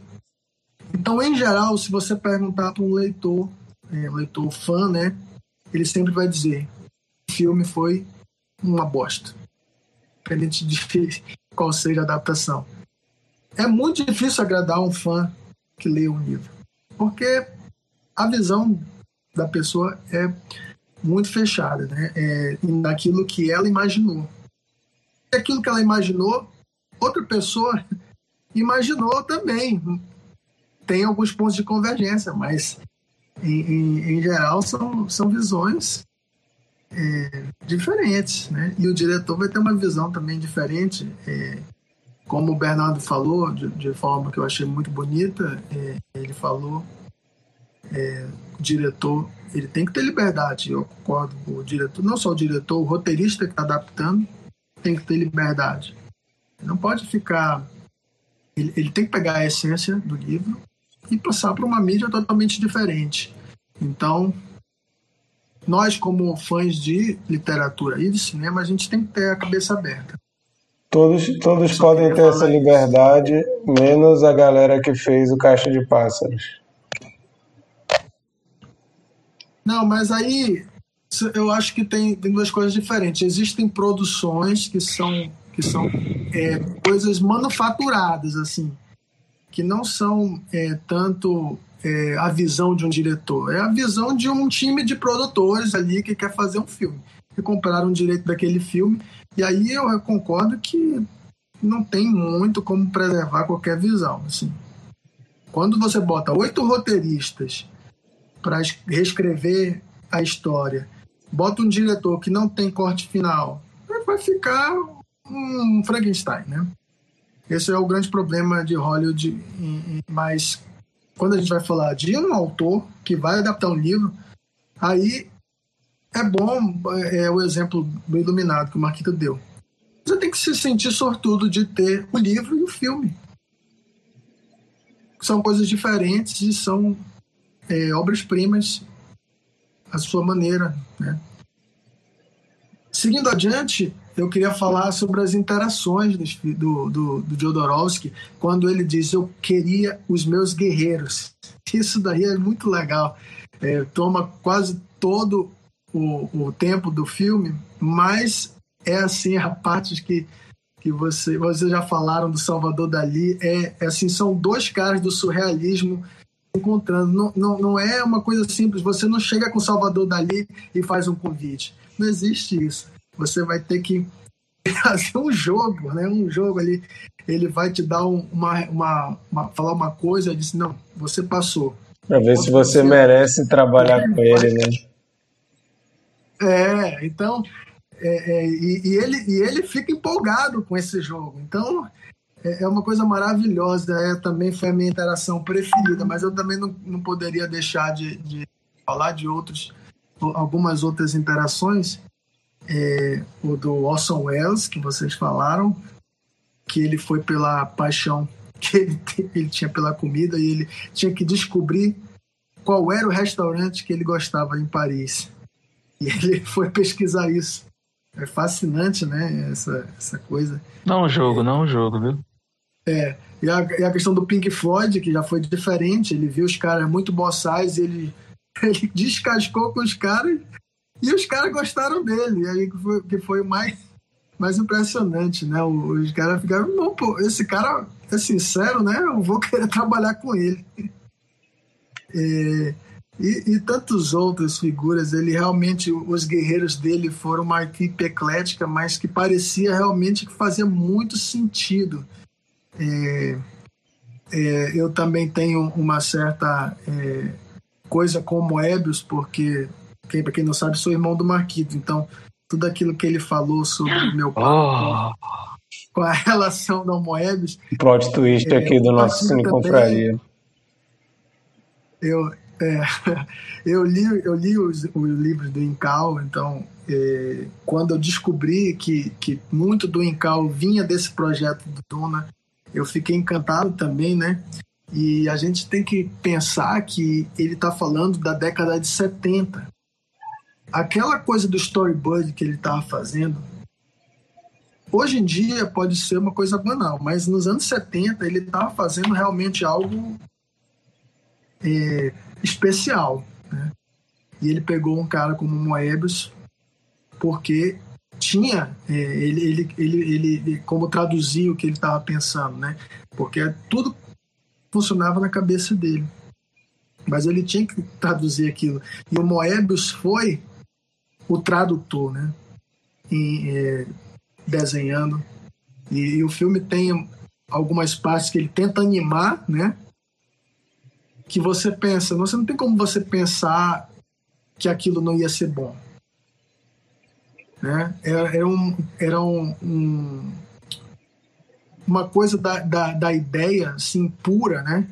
sem, sem é, é interferência de nenhum executivo ainda. Então é, é, é como se você estivesse abrindo ali a cabeça do cara e vendo que qual foi a ideia simples como ele teve, né?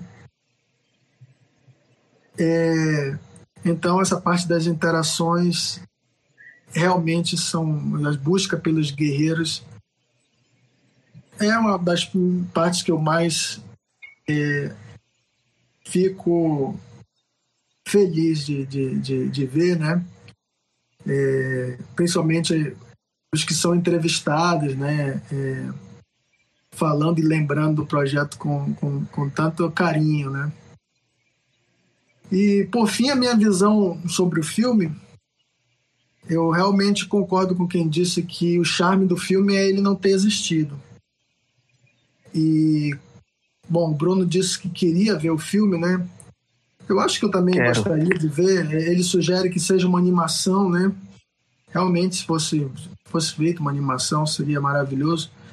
Mas eu queria poder ter tido a experiência que o Nicholas Winding Refn teve de ficar ouvindo ele abrindo aquele livro e ele explicando o que seria o filme, né? E o Nicholas diz: "Eu fui a única pessoa que viu esse filme". O cara é muito especial, né?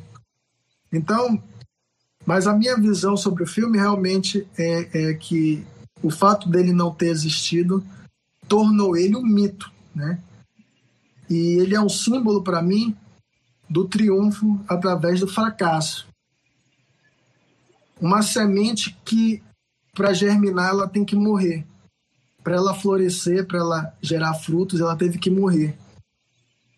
E a gente ficou especulando aí para saber, ah, esse filme é, influenciou ou não influenciou outros filmes que surgiram. Inegavelmente ele influenciou, é, como o, o, é, essa parte do filme que ele é interessante porque ele traz os críticos, né? É, ele traz o Drew McQueen e traz outros que eu não lembro o nome para ele, eles analisarem, né? Porque se ele for perguntar de, outro, de outros cineastas, talvez eles não assumam.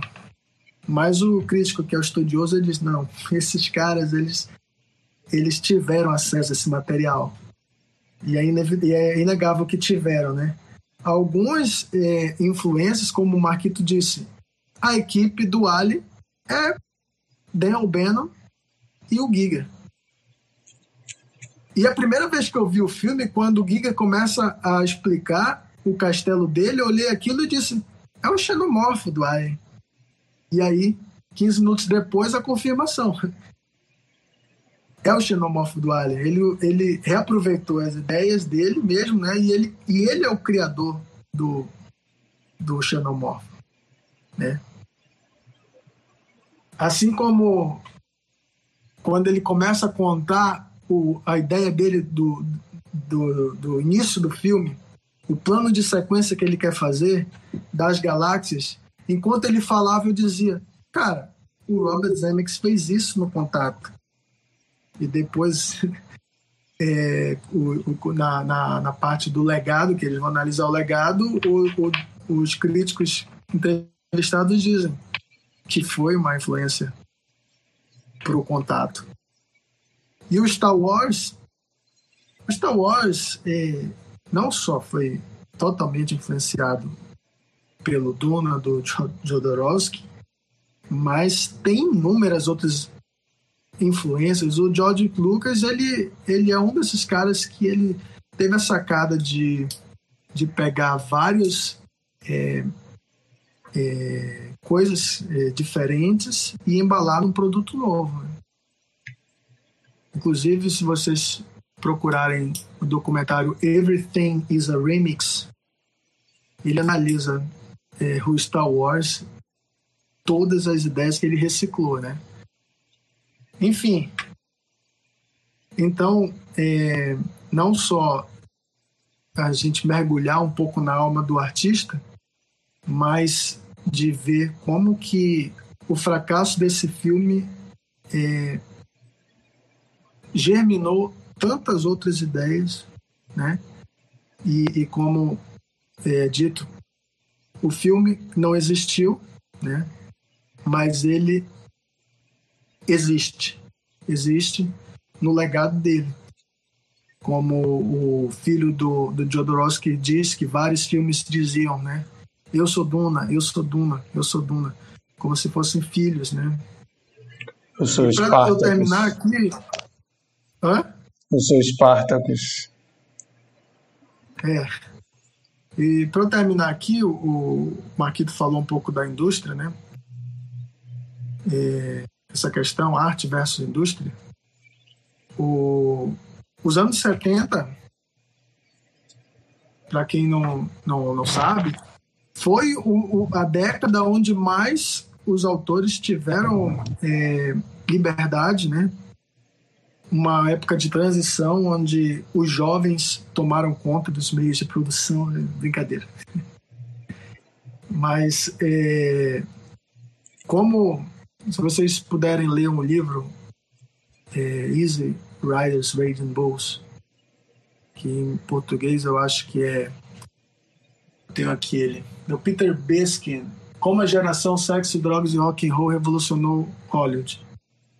E aí ele conta, né, que essa geração do Coppola, do Scorsese, do Friedkin e tantos outros, eles tomaram de assalto Hollywood para fazer experimentações, né? Então a indústria estava aberta. O Bruno lembrou aí também é, é, que a, a indústria nessa época ela tinha mais abertura para fazer escolhas arriscadas, né?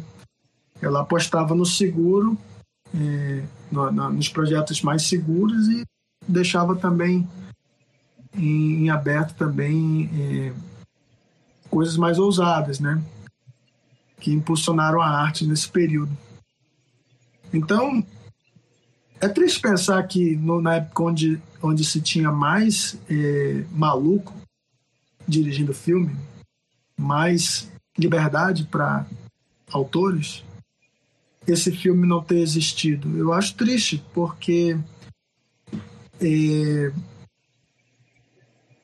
tem um momento que, aliás, é, agora me, me, deu me deu aqui um, um é, eu esqueci de falar do, do Michel Sedu.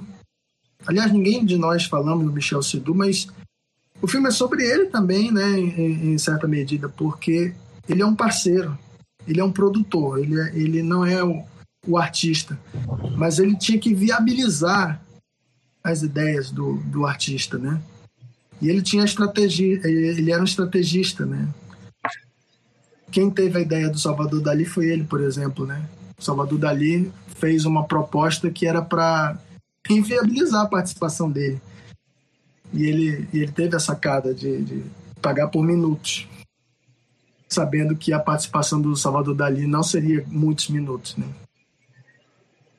E, e, e outras também, né? É, outras, ideias, como a do Orson Welles, é, de contratar o, o chefe que ele gostava. Mas, é, como eu, eu, me perdi agora, mas deixa eu voltar, é a questão do, que na hora do, do filme que vai falar sobre por que, que o filme não existiu, né? Eles falam, olha, dava para fazer,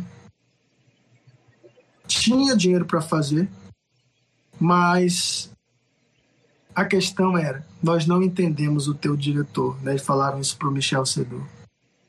Nós não temos como controlar ele, nós não entendemos a cabeça dele. Isso para mim é o mais triste, né? Porque não foi outro motivo.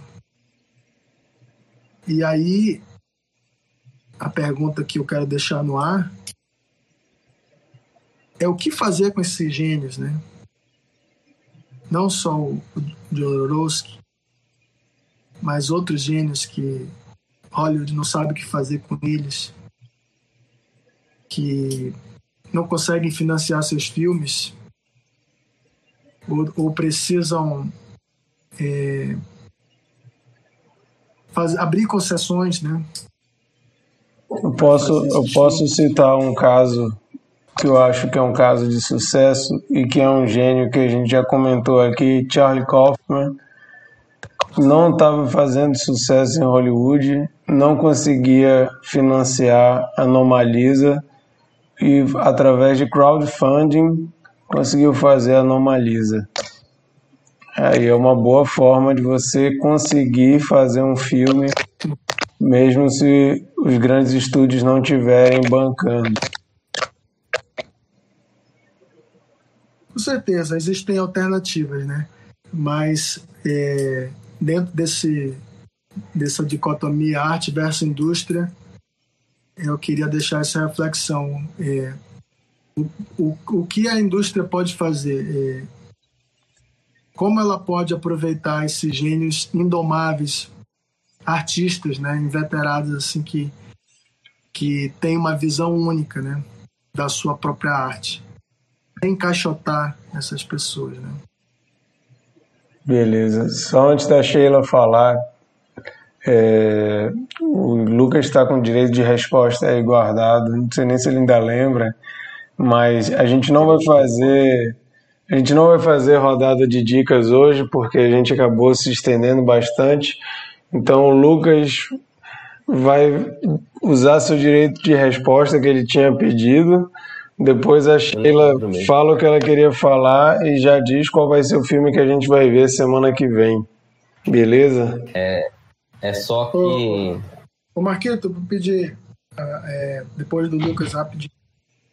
Ah. É, é só que eu, eu, estou, eu estou, estou profundamente trajado, me sentindo ofendido no, no âmago do meu ser.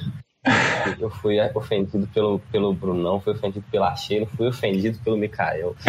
Eu vou parafrasear Érico, eu vou parafrasear Érico Borgo e dizer: eu sou fã e quero service, tá? Aproveita, aproveita, Lucas, e diz a nota do filme que a gente esqueceu de fazer de novo. Nota pro filme. Cara, é. Um ótimo documentário, e como não pode indicar, vou só deixar aqui, leiam Duna e, e, e é isso aí. Mas a nota. Vou dar 10, 10, 10 pro filme, 10, 10 pro filme, desculpa. Beleza. Gostei muito, documentário muito bom. Bruno, tua nota? 10, é 10, 10. Bernardo. 10. Chico. Tá acordado, Chico? Tá, tu tá no mudo. Tá mutado. Eu. tá ficando muito tarde já, tô aqui dormindo. eu também tô, é, eu também tô com sono já. Oito e meia. Beleza. 8 e meia. Monique, tua nota. Tá, tu tá aí, Monique? Acho que a Monique não está entre nós. A Monique Dormiu. é mais esperta para dormir, porque ela é. não colocou nem a, a câmera dela. A Monique fez o velho, velho golpe da, da reunião online, né? Desligou o microfone, a câmera e foi embora. Para todos os efeitos, ela tá lá. Micael, então, Fala o que tu te queria falar e já diz tua nota aí. A, a minha nota é 10 e, e eu quero pedir uma exceção aí. Marquito cortou as dicas, né? Mas eu Não, mas se tiver uma exceção para um, vai ter que dar exceção para todo mundo. Não, mas, mas peraí, peraí. Você, você já quebra uma... a regra toda vez, porque é uma dica e você dá quatro, cinco, e quando ninguém vai poder toda dar, vez. você quer dar uma. Que isso, não, cara? Pô, nunca dei, doutor Micael. Pô, doutor Micael. Toda vez, toda vez. Peraí, peraí, peraí, pela ordem. eu, vou, eu vou saltar e, e vocês é... vou fazer uma proposta que vocês não podem recusar. Amanhã eu vou estar fazendo uma live com, com Metamorphos, uma banda que eu participo. O Marquito também participa da banda, mas como ele está em Belo Horizonte, ele está impossibilitado de, de, participar com a gente. É, não é uma coisa muito pretensiosa, é, a gente praticamente não ensaiou, então é mais uma diversão, é um momento de, de relembrar, né?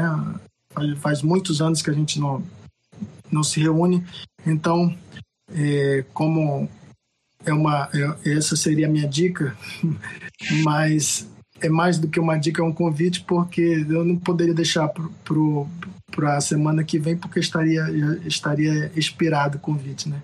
Então, é, convido todos vocês, confrades, e também nossos amigos ouvintes que é, possam nos prestigiar aí no, é, nessa quarta-feira, né, que vai situar o, o, quem é o ouvinte do podcast, é a quarta-feira do dia 18, mas como na, eh, nada na internet, 18 de novembro né, de 2020, mas como também nada na internet se perde, então quem não, não vê ao vivo, com certeza poderá ver posteriormente. Tá perdoado, boa dica. Pra quem não sabe, essa banda a gente tinha lá no início dos anos 2000, eu toco bateria na banda, o Mikael canta. Ah, e a Japa escreveu aqui em caps lock, vocês são irmãos? Sim. Breaking news, breaking news. Marquito e são irmãos. Vai lá, Lucas. Eu esqueci, é que eu, é que eu só esqueci de agradecer mais uma vez por, por pelo convite. Me convidaram na semana passada, eu participei. O Mikael me, me, me, me, obrigou, falou que eu não ia poder comer se eu não participasse hoje. É, agradecer também pelo convite de hoje. Muito obrigado, vocês são feras, eu gosto muito de vocês. Eu não, não tinha participado nem com a Sheila nem com o Chico, então agradecer a eles também. Vocês são, são pessoas muito bacanas e gosto muito do programa e valeu, obrigado. E ouçam o outro cast. o restaurante preferido do Lucas e, e mandei um, um iFood para ele. Foi assim. ô, ô, Lucas, esqueceu de falar para a galera ouvir o outro cast. Ouçam o outro cast. Essa inclusive... semana passada foi uma semana corrida. Gravamos muitos episódios. Inclusive, no domingo gravamos um episódio com um participante aqui do, do, do podcast, tá? Oh, para esse lado que tu tá apontando. Para esse lado que tu tá apontando na tela, para quem tá vendo no YouTube, tu tá apontando pro nada. Melhor falar quem é. Ó, tô, tô, apontando pro lado que estão o Brunão e o Bernardo. Quem é? Não sei. Mas eu queria agradecer de novo. É isso, galera. É, ouçam outro cast se vocês puderem. Se vocês gostarem, compartilhem. É isso aí. Muito obrigado. E a Japa o, o, Lucas citou aqui que ele teve um fight ao vivo no, no outro cast com a Monique. A Japa tá dizendo aqui para ouvirem esse episódio que foi muito boa a briga dos dois. Então... Foi o episódio de The Boys. A briga foi por conta de, de, de, Star Wars 8, tá? Que é os últimos Jedi. Que eu acho que. Não, não sei se o Bernardo falou que gosta. Eu acho que foi. foi ou ele gosta ou ele não gosta, não sei. Eu gosto, eu gosto, gosto, gosto muito. É. É então, então a Sheila vai dizer o que ela estava segurando ali para falar, que eu não sei nem se ela ainda lembra, e já vai dizer qual Ei, é peraí, o peraí. Eita, pau. Os últimos Jedi é o último, né? Não, não mas o último é do Abrams. Tu tá mudo, Lucas. O último Jedi é, é o oitavo, é o, é o, do meio. Ah, tá, o oitavo eu gosto. É a Ascensão, a Ascensão Skywalker é o último. Isso, isso. O Lucas falou pra caramba aí no mudo, mas fica aí a intenção. Falei pra caramba mutado, mas é, é isso aí. O Ascensão Skywalker, se você desconsiderar aquela aberração que é o Ascensão Skywalker, que é o 9 e é o último. Desconsidero. Também. É, o oitavo ele traz muitas boas ideias que são meio que esquecidas no último, né? Então. É, é isso mesmo. Então, Fica aí a sugestão para um de vocês fazer a gente assistir o último para ver quem defende e quem senta o pau aqui no, no Cine Confraria. Sheila.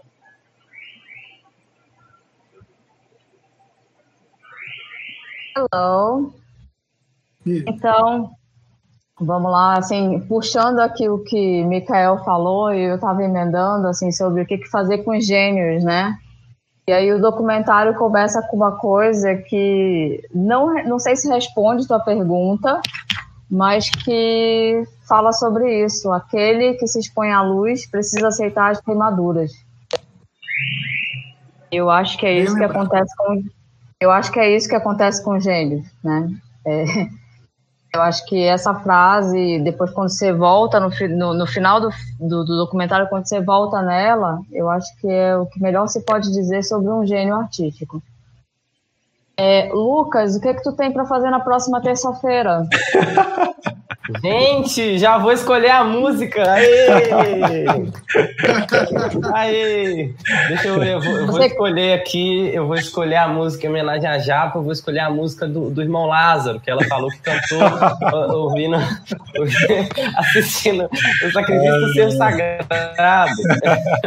Mas eu não tenho nada, eu sou uma pessoa vagabunda, é, é, infelizmente. Você quer service? Você tem um convite para terça-feira que vem, só para não ficar chateado comigo. Meu eterno beijo para Japa.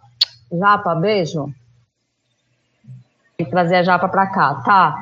É, minha nota foi 10, tá? Se eu pudesse, dava 20. Fiquei, eu acho muito inspirador ver pessoas assim. É, eu fiquei muito inspirada pelo cara. Eu acho, eu, eu, adoro histórias assim. E assim, falando em inspiração e falando por pessoas que uma paixão fazem a sua vida, ou fazem um pedaço da vida, ou mudam sua vida, coincidentemente ou não, a minha indicação para a próxima semana chama O Escafandro e a Borboleta é um filme francês. Uh, eu não sei muito sobre ele, assim, tecnicamente, quem é o diretor. Mas é um filme que eu vi uma, eu vi uma vez há muito tempo. Eu preciso rever esse filme. É um filme que já vem com um livro acoplado. Uh, é um cara chamado Jean-Dominique Balbi, uh, carinhosamente chamado Jandô. É um cara que era jornalista da Elle, vivia uma vida de glamour e uma vida desespiritualizada ou uma vida desplugada de reflexões de autoconhecimento. Por uma questão de saúde, esse cara é convidado a mudar a perspectiva dele. Eu não posso, não quero falar muito, senão é spoiler na certa. É um filme muito interessante, contado de uma forma muito subjetiva, em primeira pessoa. Uh, é surpreendente.